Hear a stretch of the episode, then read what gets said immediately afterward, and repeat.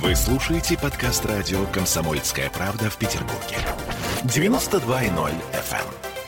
Теперь о погоде. Пока ветер разгоняет вот эти гигантские столбы дыма над Невой, у нас новый температурный рекорд. Почти плюс 20 был на термометрах метеостанции у Петропавловской крепости. Но это только репетиции весны. Вот что заявил нам ведущий специалист Центра погоды ФОБОС Михаил Левус сегодняшний день стал самым теплым с начала весны или с начала года, как вам интересно. Завтра будет холоднее, послезавтра еще холоднее. И я сомневаюсь, что до конца недели температура выйдет на сегодняшние значения. Будет вся неделя не жаркая. За исключением последнего дня, когда будет более-менее теплее. А такой уже стабильный такой рост температуры, подъем, это нам где-то со следующей недели? Нет, нет, не надо, не надо в апреле на это рассчитывать. Как зима была с резко меняющейся погодой.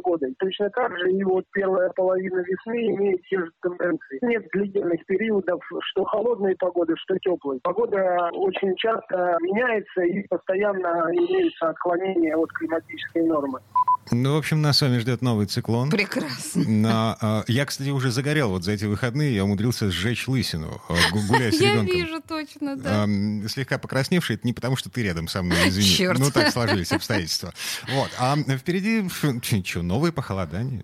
Господи, боже мой. Главное, что, Леос, ты услышал, да? Не надо надеяться на теплый апрель. Вот, пожалуйста, да? Не надо рассчитывать, что в апреле будет тепло. А, ладно, немного справочной информации. Чаще всего 12 апреля в наших краях бывает пасмурно пасмурным. Температура воздуха колеблется от минус 2 до плюс 10. Экстремальный предел, да, было минус э, 10 в каком-то 58 году или 68 году, я не помню уже точно. Угу. А самым теплым до сих пор считалось 12 апреля 89 года, когда было плюс 18. Вот сегодня этот рекорд мы побили, было почти плюс 20.